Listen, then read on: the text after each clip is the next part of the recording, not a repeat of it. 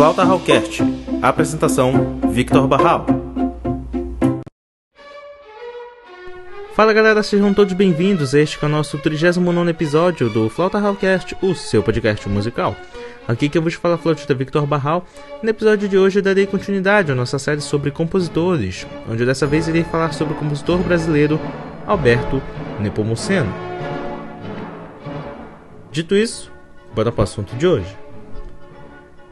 Alberto Nepomuceno foi um compositor, organista, pianista e regente brasileiro, nascido em Fortaleza, Ceará, de características rítmicas essencialmente nacionalista, considerado o pai da canção de câmara brasileira, tendo insistido na necessidade de utilização do idioma nacional na música de concerto, como mais uma forma de nacionalizar a linguagem musical.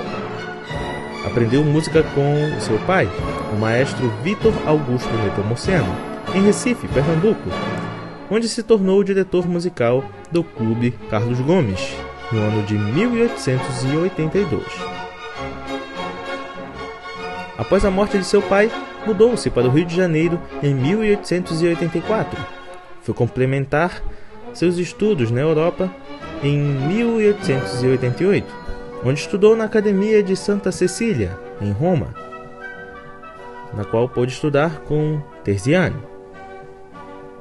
Depois, com bolsa de estudo do governo brasileiro, transferiu-se para Berlim, onde estudou no Conservatório Externo.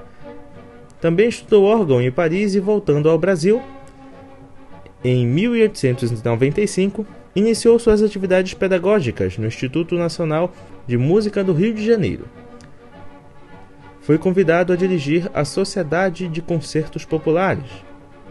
E como regente, sua série brasileira estreou em 1897, marcando um momento importante do grande nacionalismo brasileiro, pela utilização de temas do popular nacional e pelo clima brasileiro obtido na composição.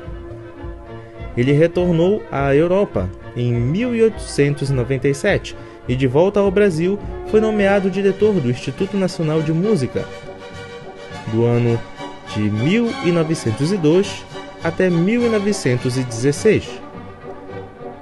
Alberto Nepomuceno faleceu no Rio de Janeiro e é patrono da cadeira de número 30 na Academia Brasileira de Música. Na sua obra, destacaram-se as valsas humorísticas para piano e orquestra de 1897, o episódio lírico Artemis sobre texto de Coelho Neto de 1898, um trio com piano em Fá menor de 1916, além de óperas, sinfonias e etc. Sendo assim, galera, esse foi mais um episódio do nosso podcast. Siga no meu Instagram, arroba Siga também o meu perfil pessoal, arroba. Compartilhe com seus amigos e a gente se encontra no próximo episódio. Valeu! Tchau!